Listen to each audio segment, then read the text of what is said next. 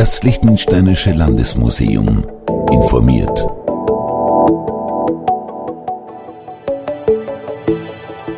Willkommen zum dritten Podcast des Liechtensteinischen Landesmuseums, direkt aus den Gemäuern des Museums in Verdutz. Ich bin Dominik Somm und ich treffe mich heute mit dem Museumsdirektor Professor Dr. Rainer Vollkommer auf geheimer Spur oder in geheimer Mission. Denn wir möchten heute mehr über die Geheimkulte der Römer erfahren. Zahlreiche Kulte, die auch heute noch über ihre Symbolik zu erfahren sind, Gottheiten, Einweihungsrituale und mehr, das beschäftigt uns heute im Zuge der Ausstellung Pompeii, Pracht und Tod unter dem Vulkan.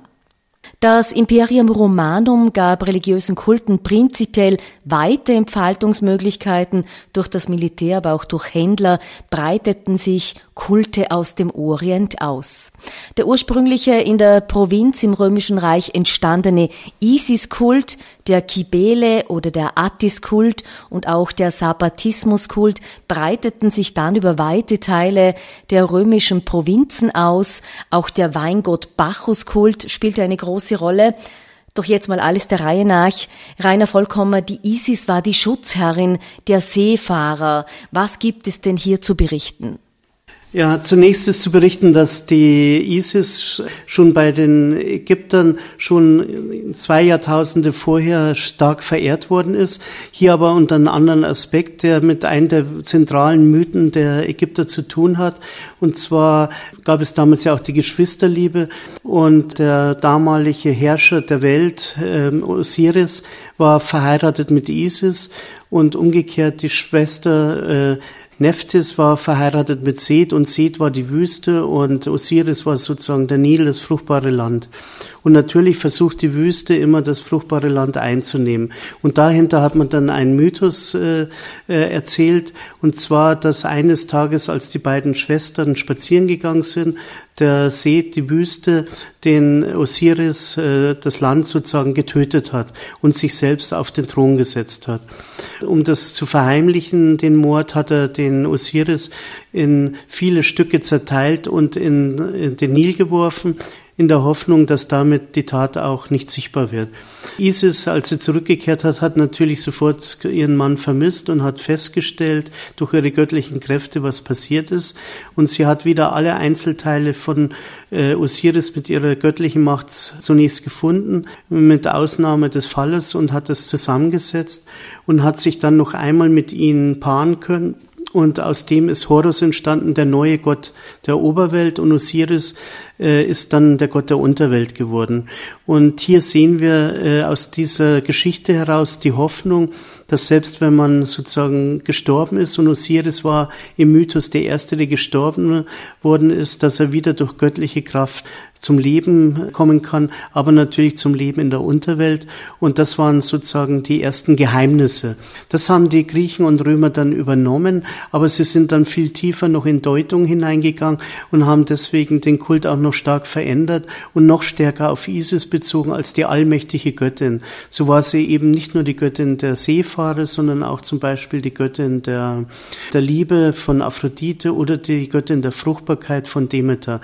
Also sie ist äh, eine allmächtige Göttin geworden, den dann die Anhänger, die Anhänger sehr stark natürlich verehrt haben und dafür auch eine eigene neue Architektur geschafft haben, die aus dem Osten gekommen ist verschiedene Zusammentreffen, in diesem Fall auch von Männern und Frauen, haben dann die römische Elite unter den Verdacht gesetzt, dass man dort auch Handlungen ausgeführt hat, die nicht sehr alltäglich und auch nicht immer sehr klar verständlich waren. Vermutlich hat man denn da spezielle Rituale oder Okkulte zelebriert, vor allem wenn und wo wurden diese Zeremonien verrichtet?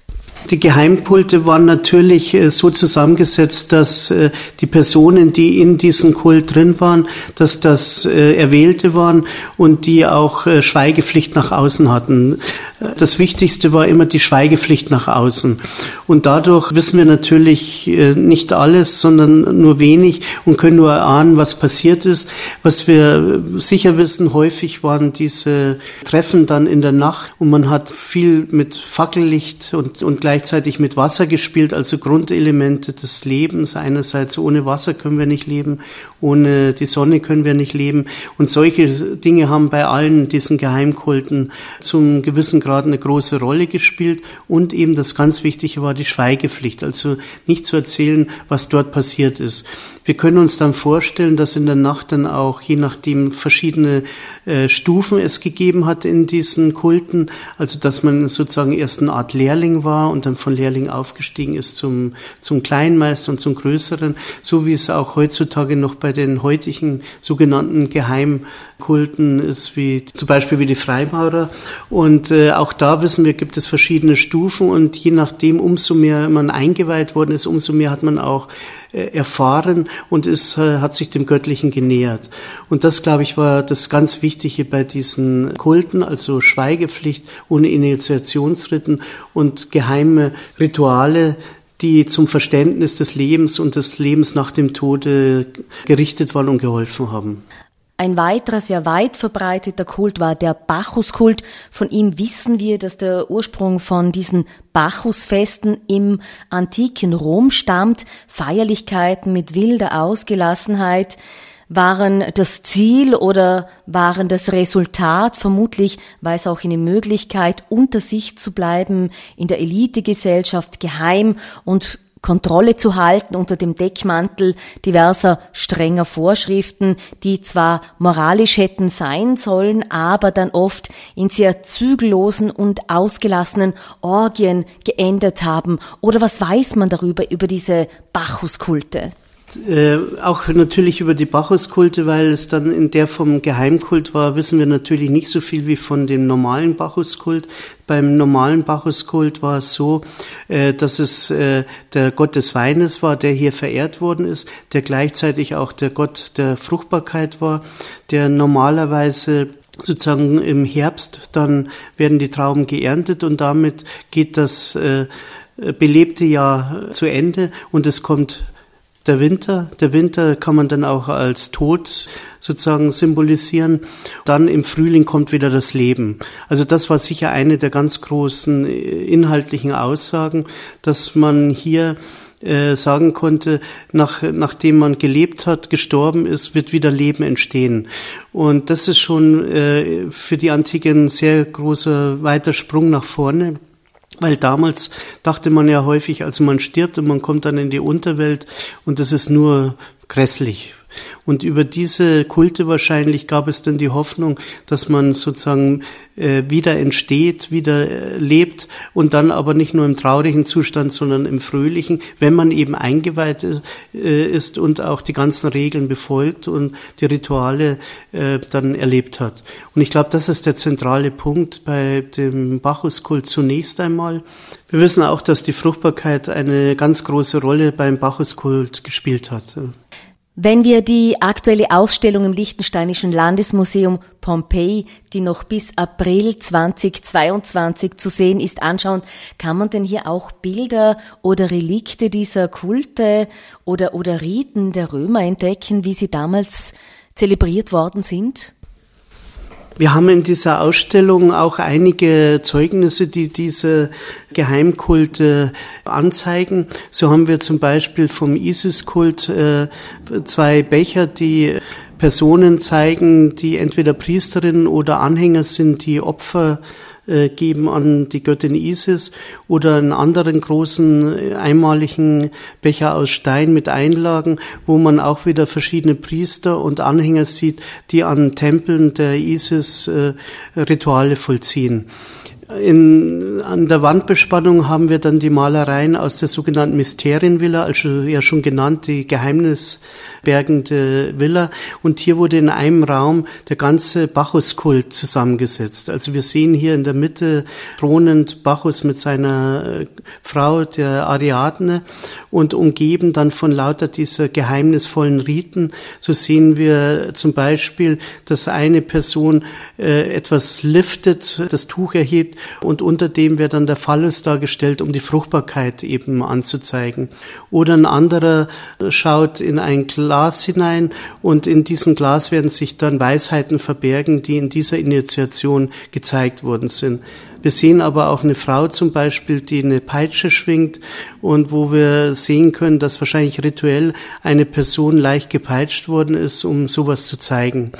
Und wahrscheinlich äh, bei vielen dieser Initiationsriten war es so, dass man sozusagen zunächst mal erschrocken worden ist, in Angst versetzt worden ist und dann über den positiven Weg der der Deutung äh, dann wieder glücklich geworden ist. Also immer Tiefen und Höhen äh, wie im Leben wurden dann über diese Wandmalereien auch dann dargestellt.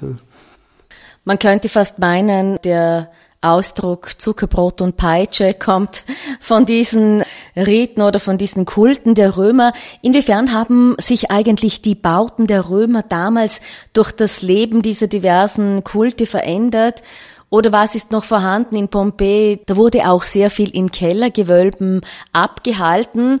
Wurden die Häuser speziell so angelegt, dass man auch Rituale feiern konnte?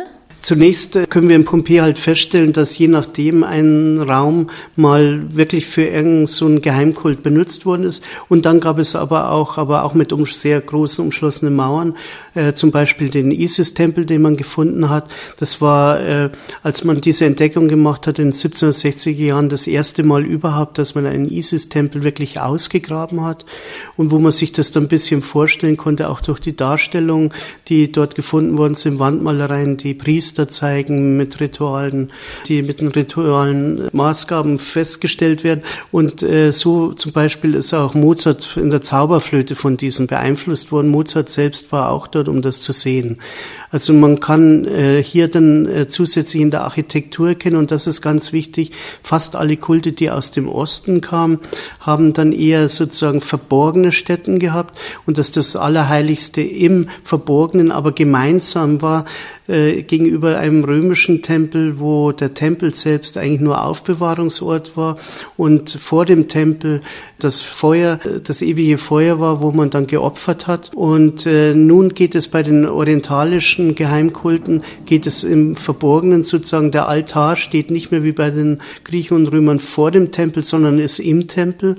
Und äh, da sind wir dann, kommen wir auch zum Christentum an. Auch die christlichen Kirchen werden plötzlich den Altar im Gebäude haben. Also hier ist wirklich eine direkte Kontinuität dann zu erkennen. Bei der ISIS ist es so, sie tut ja dann auch äh, gebären den, ihren Sohn Horus im Geheimen und sie wird ihn nähren und zum Beispiel die Darstellung von ISIS, die ihr den Horusknaben die Brust gibt, äh, genau diese Darstellung von Mutter und Kind wird dann auch auf Maria und Jesus übertragen. Pompeji, Pracht und Tod unter dem Vulkan. Diese Ausstellung wird derzeit im Liechtensteinischen Landesmuseum gezeigt. Es ist eine internationale Wanderausstellung, die hier in Vaduz ihren ersten Halt macht. Das war unser dritter Podcast des Liechtensteinischen Landesmuseums. Am Mikrofon verabschieden sich Dominik Sohm und der Museumsdirektor Professor Dr. Rainer Vollkommer. Vielen Dank fürs Zuhören. Alle Informationen rund um die Ausstellung gibt es auch online unter landesmuseum.li.